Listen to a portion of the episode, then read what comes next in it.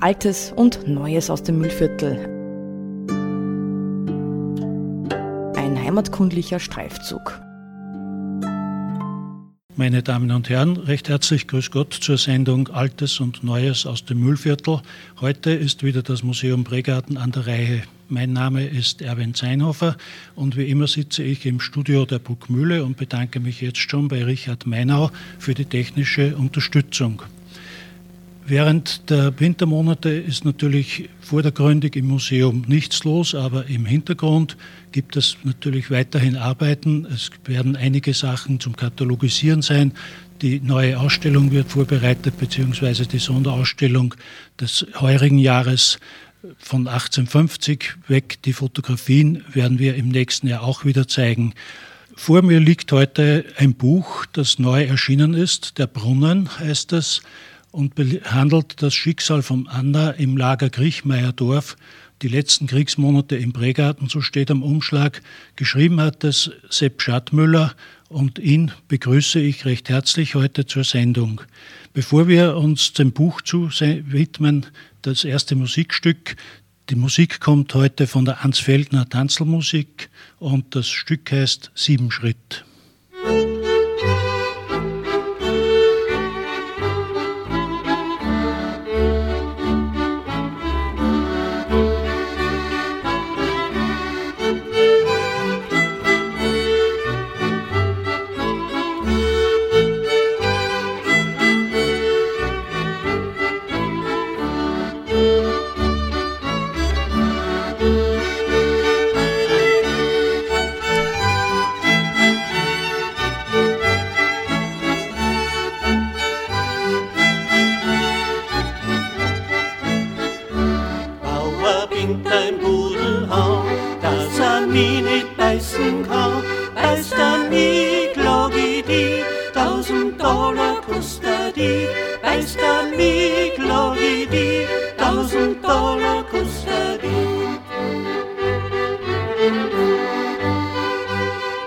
Das war die Ansfeldner Tanzelmuse mit dem Volkstanz Siebenschritt. Wie gesagt, heute sitzt neben mir Sepp Schadmüller, der Autor des Buches Der Brunnen. Es ist übrigens nicht sein erstes Buch, aber darüber wird er uns noch berichten. Jetzt möchte ich dir mal bitten, Sepp, dein, deinen Lebensweg einmal kurz vorzustellen. Lieber Erwin, liebe Zuhörer, mein Name ist wie gesagt Sepp Schadmüller, bin 57 als Wirtssohn in Gutau geboren, als der Enkel dieses damals legendären Liergerten Wirt, mein Großvater, wo meine Mutter heute noch sagt, manchmal wirst du deinem Großvater ähnlich. Ich habe dann nicht das Wirtshaus bekommen vom Vater, sondern aufgrund einer Idee des äh, zuständigen Bezirksschulinspektors damals, der Pepperl lernt sie leicht. Daher musste ich studieren, wie man gesagt hat. Das hat also 1975 dann in der Matura in der Stifterstraße der Marianisten in Linz geendet, beziehungsweise weitergeführt dann im Just-Studium äh, an der JKU, wo ich einfach, ja, ich bin einfach einmal an die JKU gefahren und habe mir gedacht, was ist am kürzesten, wo braucht man am wenigsten Mathematik? Und da habe ich dann sofort inskribiert und auch in der Mindeststudiendauer dann 79 promoviert. Nach der Konzipientenzeit als Anwalt dann von 85 bis 2019 war ich dann Anwalt im Prägarten und habe auch seit 89 meinen Hauptwohnsitz in Prägarten. Ja, danke. Aber du hast schon erwähnt, äh, du bist ein Wirtssohn und daher bitte ich dich auch noch kurz über dein erstes Buch ein paar Worte zu sagen. Ja, das erste Buch heißt Scherzartikel, die Erinnerungen eines Wirtsbuben. Diese Scherzartikel stammen vom Familiennamen Scherz. Es ist schon ganz was anderes wie jetzt der Brunnen. Gaudi-Geschichten, die sozusagen hinter dem Kachelofen in der Wirtsstube in Erdmannsdorf äh, als, als Bub mitgekriegt habe und nicht mehr aus dem Kopf gebracht habe. Und dann habe ich so lange gewartet, bis das die Proponenten dieser Geschichten äh, sich nicht mehr aufregen, dort erwähnt zu werden. Und dann habe ich es niedergeschrieben, 2017 diese Wirtshausgeschichten und jetzt eben ganz was anderes, ganz anderes Genre. Danke. Das nächste Musikstück, wieder von der Ansfeldner Tanzelmusik natürlich, die Münchner Polka.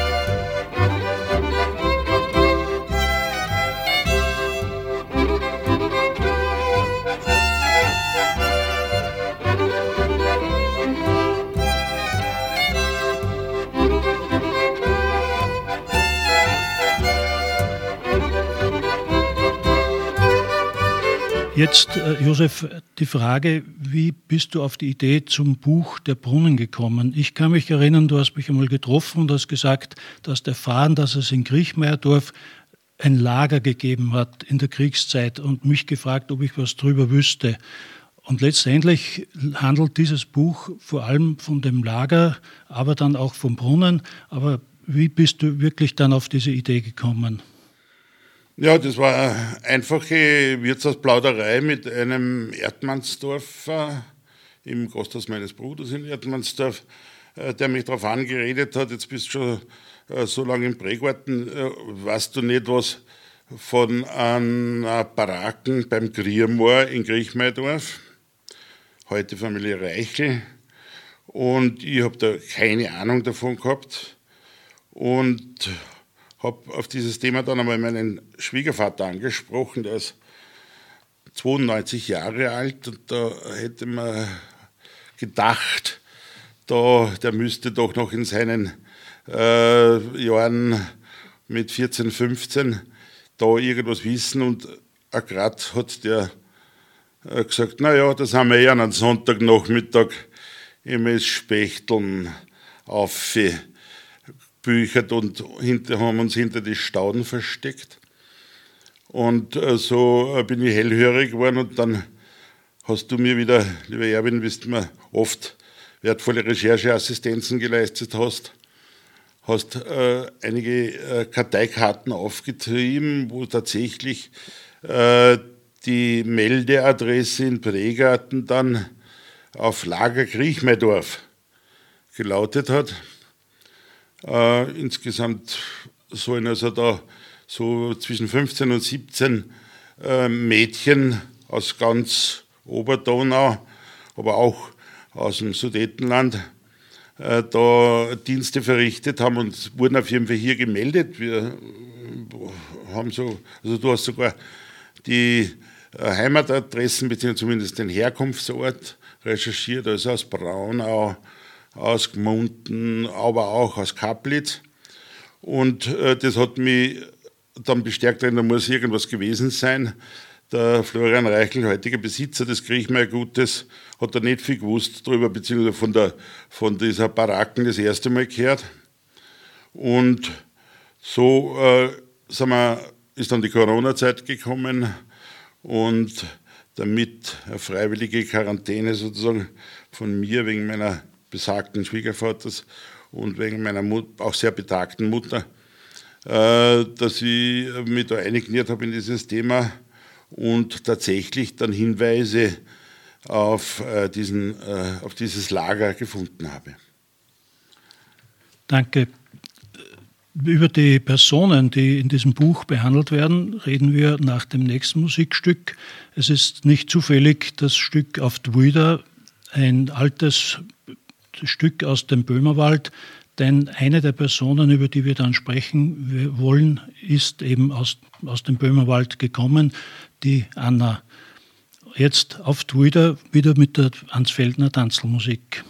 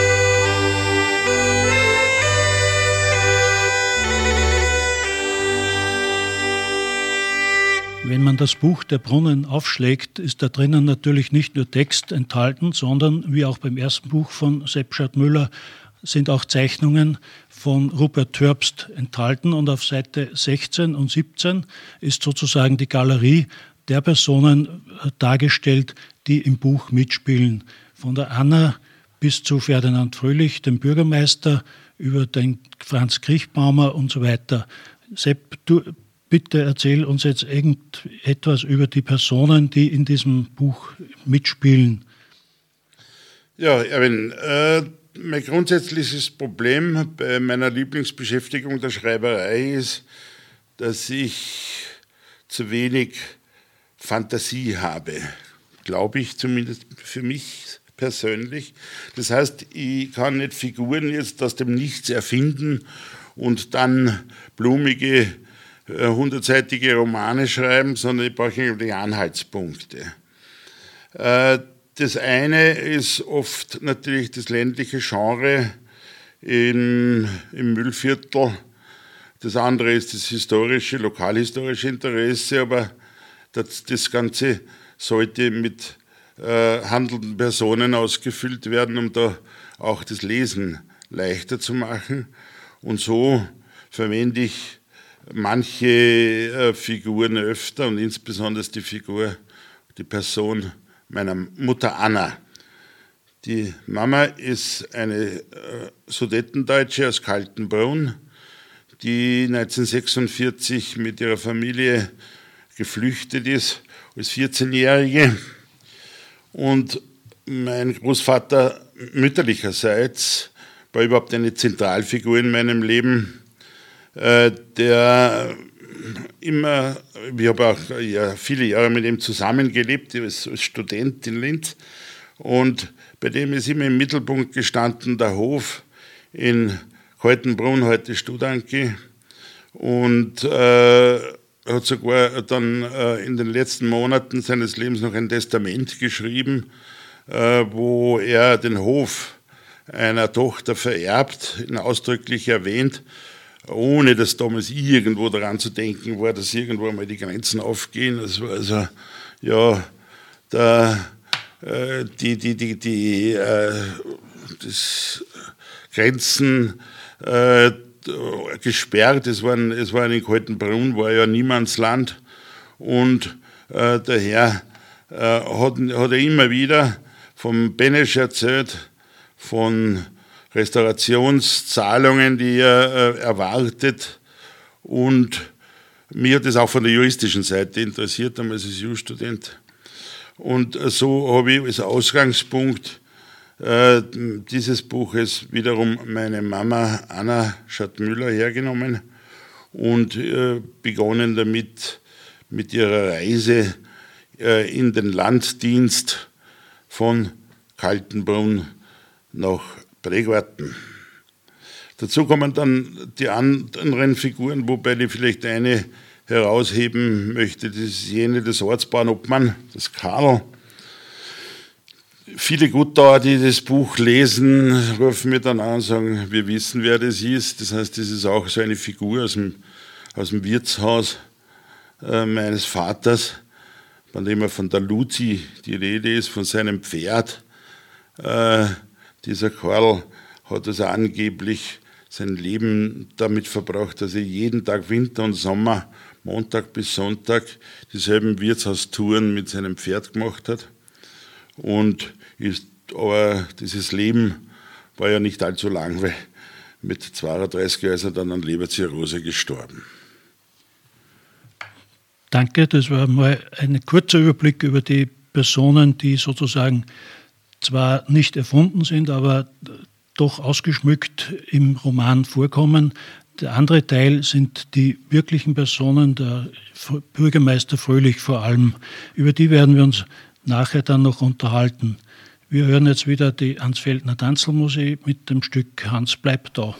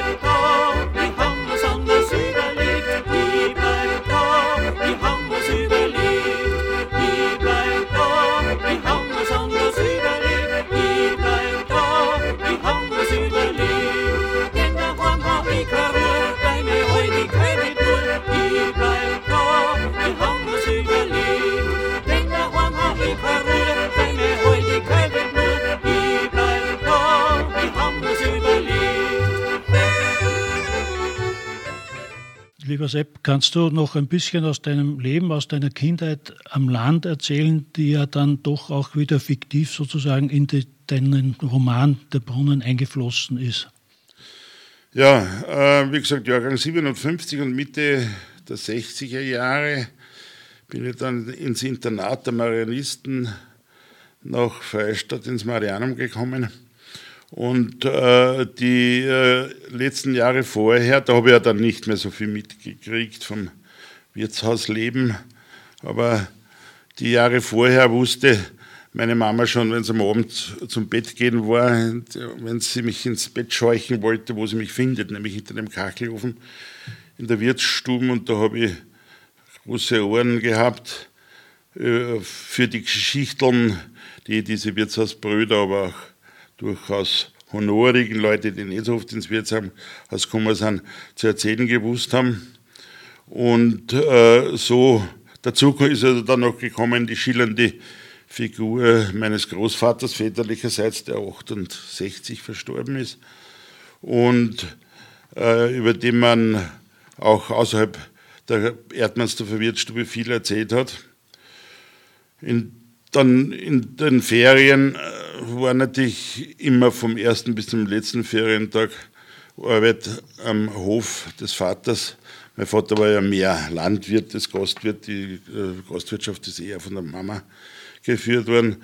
Aber es war so erster Ferientag bis zum letzten, so im Sommer als auch im Winter, äh, mit der Mithilfe in der Landwirtschaft ausgefüllt, weil der Vater einem schon auch das Gefühl gegeben hat, für das, was ihm kostet, sozusagen Heimgebühren und so weiter, das, da verlangt er schon auch was dafür, nämlich, dass ich ihm in der Landwirtschaft helfe und da raus, da habe ich natürlich auch noch Reste dieser äh, bäuerlichen, äh, altbäuerlichen oder Kriegslandwirtschaft mitbekommen, wo es um, ums Maschinendreschen gegangen ist und so weiter.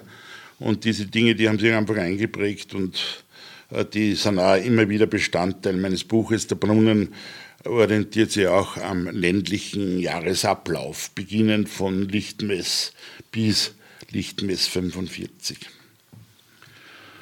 Danke dir das nächste Musikstück der Dornbacher Pfarrer. Sicher sind auch Pfarrer in dem Gasthaus des Öfteren zu finden gewesen.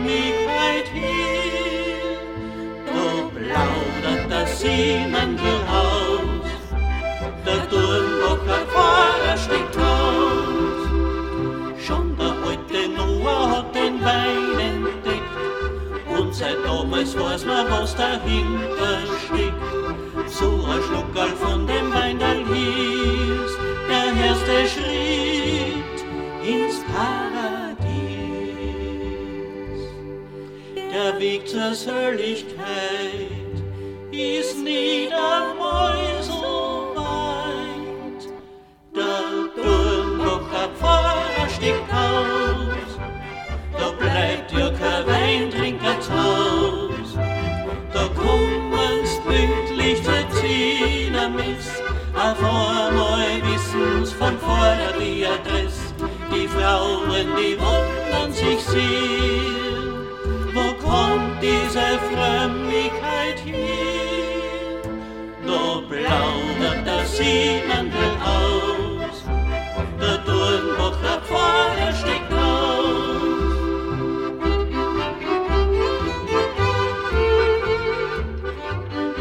Meine Damen und Herren, Sie hören die Sendung Altes und Neues aus dem Müllviertel. Heute wiederum vom Museum Bregarten gestaltet. Wir sind in der, in der Bruckmühle und ich habe heute als Gast Sepp Müller. Er berichtet über sein Buch Der Brunnen und am besten kann man natürlich über ein Buch berichten, wenn man daraus ein Stück vorliest und darum bitte ich dich jetzt, Sepp. Kein Häftling darf eingesperrt werden, sondern sofort erschießen hört der Sepp das Gebläre des Ortskapos auf seinem Weg ins Wirtshaus. Dort erfährt er, dass in der letzten Nacht Häftlinge in Mauthausen ausgebrochen sein sollen, lauter Russen. Direkt neugierig macht es einen, was sich heute so am Platz abspielt, so dass es sich auszahlt, das Wirtshaus sitzen immer wieder für ein Plauschall draußen mit Berufskollegen zu unterbrechen. Gegen Mittag kommen auch schon die ersten Trupps mit Erfolgsmeldungen zurück. Zwei Buben schleppen einen zaundürren Russen daher, der sich kaum mehr auf den Beinen halten kann. Anstatt einer Belobigung werden sie zusammengestaucht. Sie sollen abfahren mit dem Gerüppel und ihn beim Molkereibrunnen liquidieren, wie es ihnen angeschafft worden ist. Etwas verzweifelt schauen sie schon, die beiden. Aber Befehl ist Befehl. Das haben sie gelernt. Ab zum Turnplatz. Die vom Volkssturm sind da nicht so zimpelig und zahlen niemanden daher, sondern machen ordentliche Meldungen, wenn sie zurückkommen. Dafür kriegen sie beim Hauser eine halbe Gratis, das zahlt die Partei. Und auf geht's dann gleich wieder zu einem neuen Einsatzort, wie von Fröhlich befohlen. Der kommt aus dem Kommandieren gar nicht mehr heraus. So eine Aktion könnte endlich wieder eine Auszeichnung bringen. Zu viele sind es bisher ja noch nicht. Natürlich ist es der Partei zu verdanken, dass er schon am 20. Jänner 1940 als gewöhnlicher Gemeindebediensteter zum Bürgermeister der Großgemeinde bestimmt worden ist. Einen besseren hätten sie aber auch nicht gefunden. Schließlich ist er bereits im Frühjahr 32 in die Partei eingetreten. Die Jahre als Illegaler waren auch kein Honiglecken. Jetzt ist es Zeit, zumindest Kreisleiter zu werden. Sein Freund Wolf Gruber aus Freistadt ist auf den Sprung in den Stab vom Ei Gruber. Beim Kartusch ist auch der Hanasek Hans dem die Wirtin noch, ein paar, noch ein paar Zeitungsbögen auf den Sessel legt, bevor er sich niedersetzt, damit sie nicht schwarz werden vom rußigen Rauchfangkehrer. Wenn der einkehrt, wird es oft aufregend. Einer, der die Goschen nicht und nicht halten kann. Früher hat man ihn noch gemieden, wenn er nach ein paar Halbe angefangen hat, über die Nazi herzuziehen da wollte man eher nicht Zeuge sein. Gesessen ist der Hannesek immer wieder, schon gleich nach dem Umbruch, noch im März 38, wegen antifaschistischer Einstellung. Das ging von Anfang an schnell. Schon bist du ein paar Wochen im Bezirksgericht in der Bahnhofstraße in Schutzhaft gesessen. Wegen Verbreitung beunruhigender Gerüchte, dann vom Oktober 39 bis Jänner 40 wieder etliche Monate, bis ihm seine Frau endlich klargemacht hat, dass die Rauchfangkehrerei bald abbeeren werde, wenn er so weitermacht mit, und sich mit den neuen Nazis anlege. Unter ständiger Beobachtung von Fröhlich und seiner Genossen steht er aber nach wie vor. Das Haus heißt deswegen auch nicht gerade sein Wirtshaus. Dort darf er seine Pappen schon gar nicht aufmachen, haben sie ihn beim Krawattel. Der Hannesek weiß mehr, als es scheint. In nüchternem Zustand kann er sich einigermaßen beherrschen, nach ein paar halbe nicht mehr. Bei dem ganzen Trubel heute draußen erzählt er gerade mal davon, wie er am Vormittag im Gei auf der Zeinze fast daneben gestanden ist, als die Volkssturmleute zwei Russen in Richtung Bahnhof getrieben haben.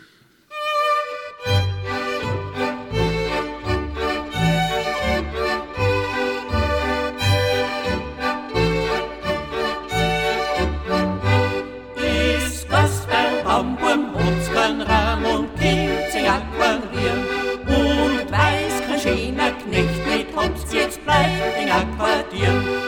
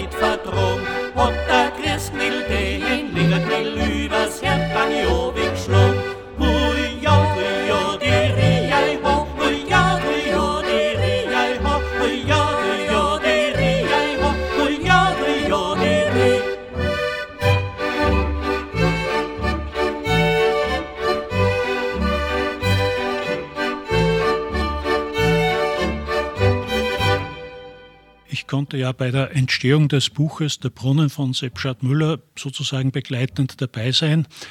Am Anfang hat es sich eigentlich um die Anna gedreht, um ihre fiktive Geschichte im Lager Griechmeierdorf, aber dann ist sehr stark der Brunnen, den es ja tatsächlich im Prägarten gibt, ins Spiel gekommen. Und der hat dich, so habe ich den Eindruck gehabt, Sepp, sehr fasziniert. Was ist das Besondere daran an diesem Brunnen?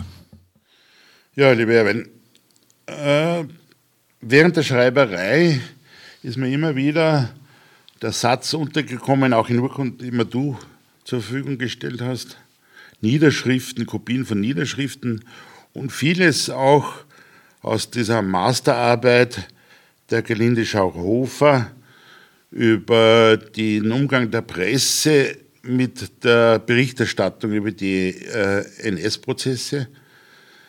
Da ist mir immer wieder der Satz untergekommen, ein Satz vom Fröhlich, unter Anführungszeichen meist zitiert in den Niederschriften, bringt es aus zum Turnplatz, wisst ihr eh, was zu tun ist. Jetzt wusste ich ja, wo der Turnplatz war. Also, äh, das wissen die meisten Prägwarten, ne? das war also so ein späteres Ämtergebäude dann und der Tankstelle Singer, neben dem Friedhof. Und was soll da am Turnplatz geschehen sein? Ja?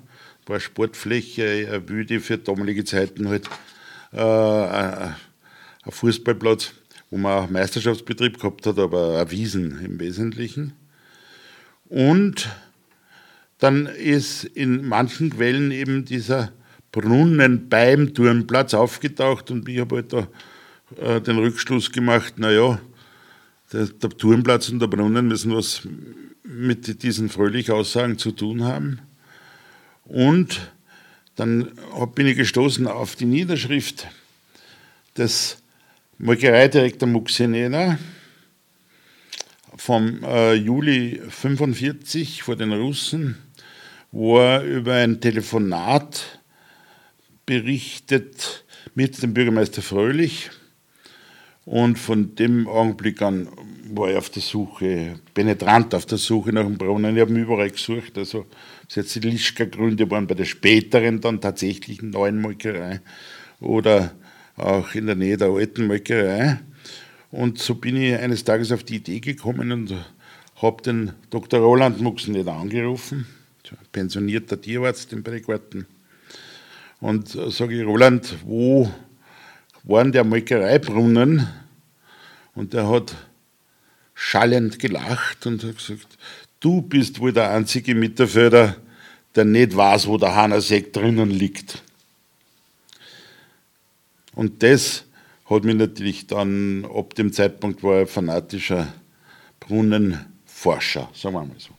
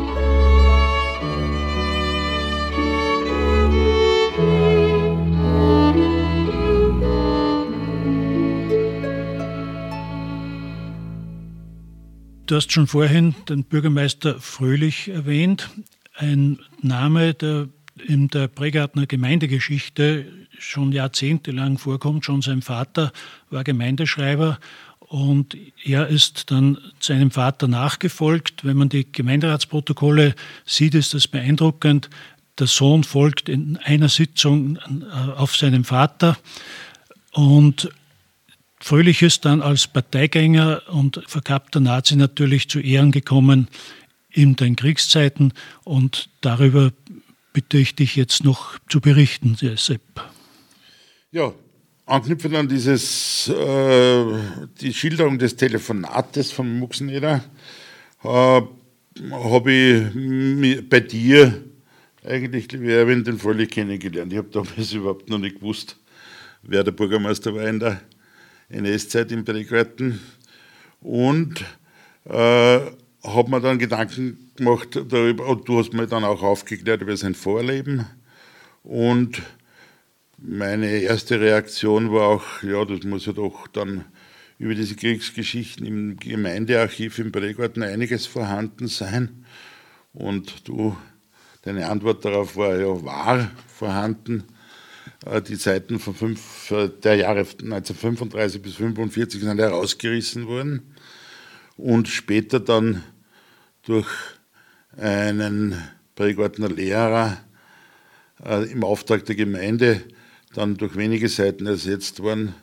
Und wie es dann, äh, wir dann erfahren habe, dass dieser Prägartner Lehrer einer der Stellvertreter von Fröhlich war, dann war mir auch klar, was die Qualität ist dieser wenigen Seiten für diese zehn Jahre in der Gemeindekanonik bedeutet hat.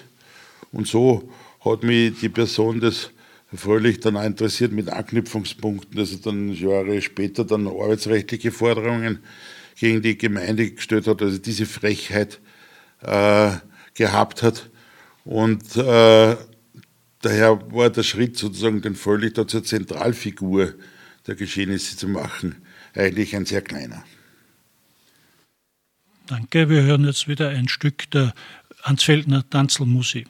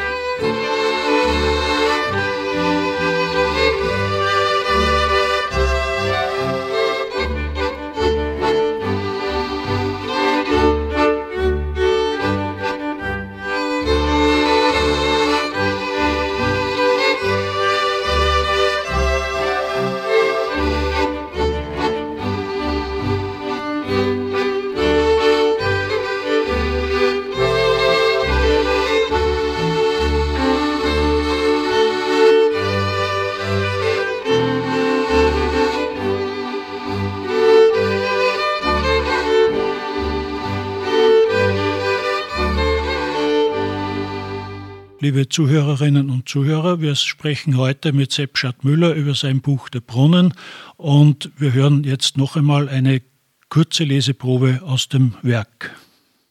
Seit Ende April gibt es auch den Hanasekt nicht mehr.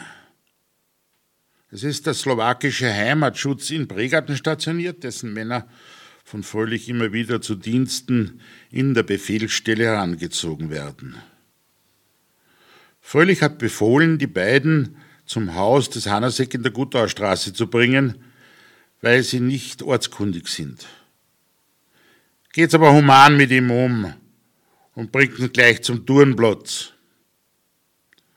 Ein gewisser Frankendorfer hat mit seinem Kollegen dann in der Nähe des Turnplatzes in der Tragweiner Straße gleich neben dem Molkereibrunnen den Gefangenen an die SS übergeben und die Anweisung des Bürgermeisters wiederholt.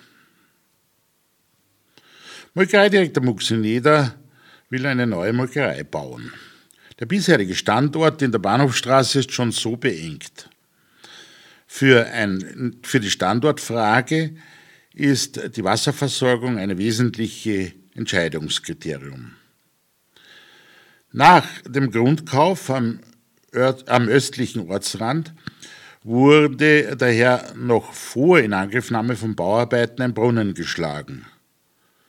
Als bei einer Tiefe von 18 Meter immer noch keine hinreichende Schüttmenge erzielt wurde, hat man das dortige Bauvorhaben aufgegeben und die Wasserversorgung des alten Werkes durch einen Hochbehälter beim Höflinger adaptiert. Eine Zeit nach dem Anruf des Fröhlich hat Muxeneder neugiershalber den Brunnendeckel zur Seite geschoben. Da war der Brunnen bis auf etwa fünf Meter mit Schutt und Grümpel frisch zugeschüttet. Wer weiß, was da noch alles drinnen liegt, außer dem toten Gaul. Geht Bregarten über Leichen?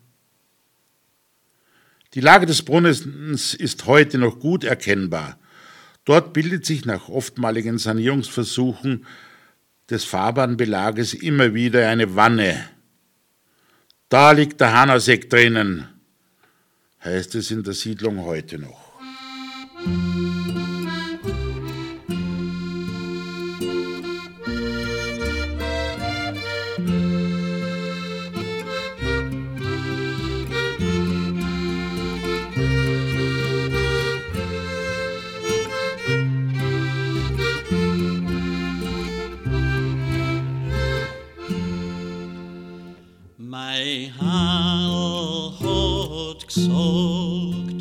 Und ich weiß nur, wie ihr heit. Seht bald trink aus, kein Kühlkrug, der Mond eine scheint. Seht bald trink aus,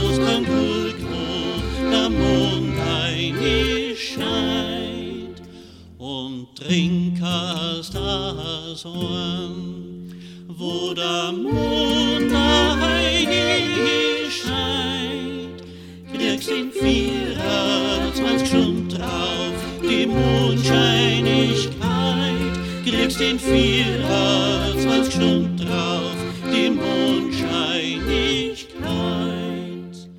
Die Geschichte des Bürgermeisters Fröhlich ist mit Kriegsende am 5. Mai 1945 noch nicht zu Ende. An diesem Tag ist er, so wird berichtet, mit einer weißen Fahne wohl auf Anraten und auf Drängen von Gemeindebürgern den Amerikanern in Richtung Unterweitersdorf entgegengegangen und hat so zumindest noch einmal eine gute Tat gebracht, indem er den Markt kampffrei übergeben hat. Aber wie gesagt, die, seine Geschichte ist noch weitergegangen und hat noch ein paar Mal Pregarten Ortsgeschichte berührt. Was ist da vorgefallen, Josef? Ja, mir hat natürlich die Frage beschäftigt, wo ist da Fröhlich hingekommen? Es gibt Anmerkungen auch bei Steinmassel Hackengreuz im Hügelland, dass dann im Jahr 47 ein Prozess gegen Fröhlich stattgefunden hat, was mich wieder als Jurist interessiert hat. Und schließlich habe ich im eigenen Fundus, in den Unterlagen, die mein besagter Großvater, der liegende Wirt, äh, hinterlassen hat, einen Zeitungsartikel der Mühlviertler gefunden, wo über den Prozess gegen Fröhlich berichtet wird in der Ausgabe vom 17. Juli 47 und da steht drinnen, dass der angeklagte ehemalige Bürgermeister von Bregarten, Ferdinand Fröhlich, aus der Untersuchungshaft aus Glasenbach vorgeführt wurde. Glasenbach war ja ein amerikanisches Internierungslager und äh, so war klar, dass er von den Amerikanern dann gefangen genommen wurde und äh, eben von 45 bis 47 in Glasenbach gesessen ist. Bis zu seiner Hauptverhandlung in Linz und dem Freispruch. Dann habe ich von dir erfahren, dass es auch Geldforderungen gegeben hat. Das freilich, da hat er die Frechheit gehabt, äh, dann äh, nach seinem Prozess äh, die Forderung auf die Amtsleiter oder, oder Gemeindesekretärgehälter äh, der Jahre seit Kriegsende äh, zu stellen, mit der Begründung, dass das Dienstverhältnis ja nicht äh, beendet worden sei, es ja nie gekündigt oder entlassen worden. Wenn man sich vorstellt, dass er sozusagen der letzte Proponent der Gemeinde Bregarten oder der, der Verwaltung der Gemeinde Bregarten war. Und war es das eigentlich eine kühne Behauptung und dann noch dazu gesessen ist.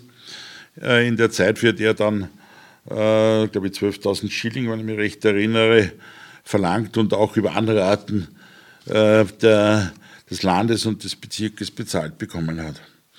Dann ist aufgetaucht einmal eine Niederschrift, äh, wo äh, eine von völlig verleugnete Tochter in Bregarten existieren soll. Und es hat sich dann auch bestätigt, dass er bei dieser Tochter offensichtlich im Jahr 68 dann äh, in Urfa wohnend verstorben ist. Was mich als Jurist natürlich besonders interessiert hat, war der Prozess gegen Fröhlich und der Freispruch. Ich habe ja von dir dann etliche Niederschriften äh, bekommen, also wortwörtliche Aussagen äh, von äh, Prägwartnern. Und äh, wo immer wieder zum Beispiel dieser Satz gefallen ist, äh, den er da im, ähm, bei der Hausenjagd, also im, am 2. Februar 1945 da äh, wirklich expresses Verbis verwendet hat, es dürfen keine Gefangenen gemacht werden, alle sind zu erschießen.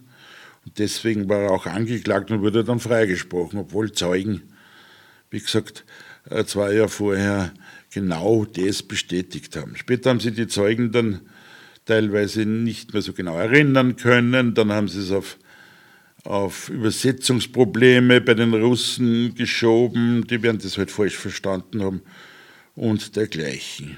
Und so unterstützt durch dieses, diese äh, Arbeit äh, von der Hagenbergerin, äh, die, wie gesagt, über das ähm, Verhalten der Medien, über diese Gerichtsberichterstattung äh, da schreibt, äh, habe ich mir eben meine Schlüsse gezogen, wie es zu diesem Freispruch gekommen ist.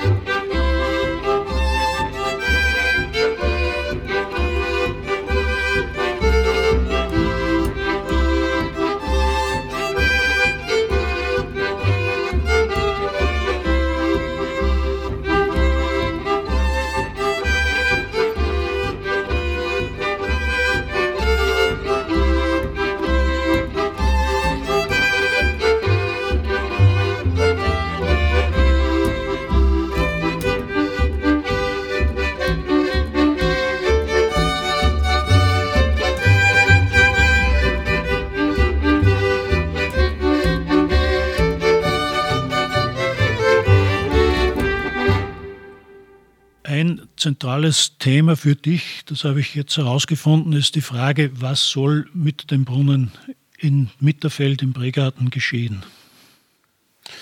Ja, das ist für mich eine Frage, die mich wirklich seit dem Erscheinen des Buches noch mehr beschäftigt wie, wie vorher, weil es viele, viele Reaktionen auf das Buch gegeben hat. Also für mich ist sozusagen die, die Freizeit im Prägarten nicht mehr die, die es vorher war. Das könnt ihr euch nicht vorstellen, was also da Einladungen zu konspirativen Treffen bei der Nacht, da wieder so, sogar eine Dame hat mich anonym angerufen und gesagt, ich soll zu ihr kommen. Sag ich, ja, dann werde ich eh erfahren, was, wer sie sind.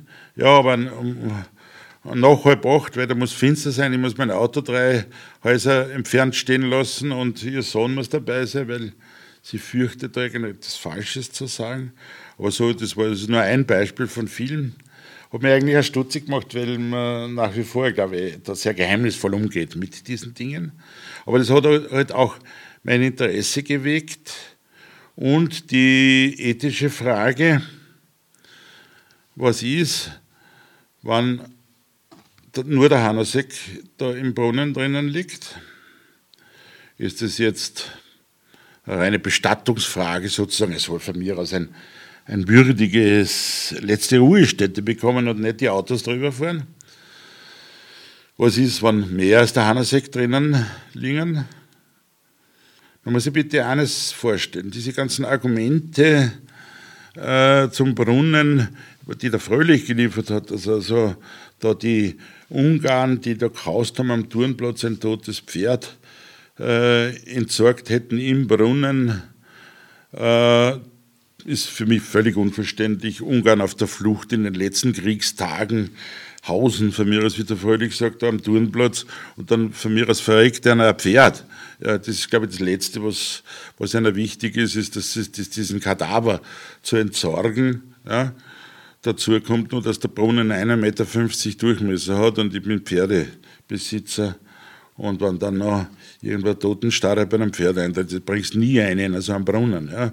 Und diese Mühe, nur das ist der Brunnen 200 Meter, 300 Meter weg vom Turnplatz, also dass sie die die Mühe gemacht haben, das ist für mich äh, nicht verständlich.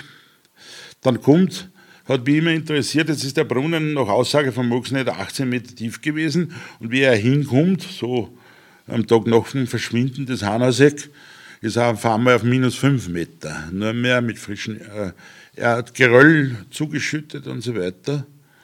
Ja, äh, innerhalb von 24 Stunden, wenn die Zeit gehabt haben, von mir aus den Brunnen zuzuschütten, schaffen es mit damaligen technischen Mitteln nie einen 18 Meter tiefen Brunnen bis auf minus 5 Meter aufzufüllen. Das geht einfach einmal nicht. Und äh, das ist auch technisch nicht möglich. Man hat nie einen Bagger gesehen oder irgendwelche Fahrzeuge, die da Geröll angehäuft haben. Summa summarum stellt sich für mich schon die Frage, was soll mit dem Brunnen geschehen? Soll man es so lassen, wie es ist? Kann auch sein, dass nichts drin ist, dass nicht einmal der Hahnersek drinnen ist. Fahren wir weiter drüber. Wenn nur der Hahnersek drinnen ist, ist das jetzt nur ein Anlass, eine würdige, äh, den Hahnersek würdig zu bestatten. Wenn mehr drinnen sind, also ab minus 5 Meter bis minus 18 Meter, ist jetzt eine ethische Frage, da einfach wieder zuzumachen und zu, zu asphaltieren. Und das ist das, worüber sich, glaube ich, der Leser sinnvollerweise Gedanken machen könnte.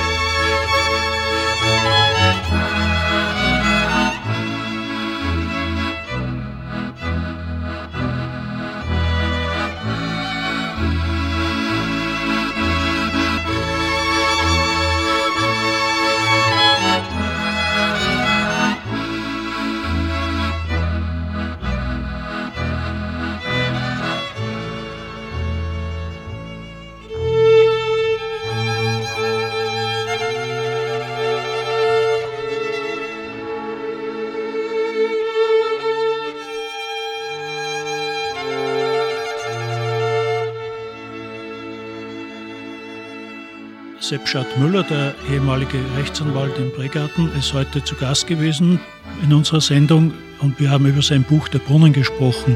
Jetzt werden natürlich viele neugierig sein, wo es dieses Buch zu kaufen gibt. Ja, zunächst einmal danke für die Einladung. Hat mir sehr viel Spaß gemacht, dabei zu sein. Mein Buch gibt es im regionalen Buchhandel, also in erster Linie in den Buchhandlungen Fessel im Prägwartentag Weinerstraße und in der Freistädter Buchhandlung am Hauptplatz und kann auch bei mir persönlich bezogen werden.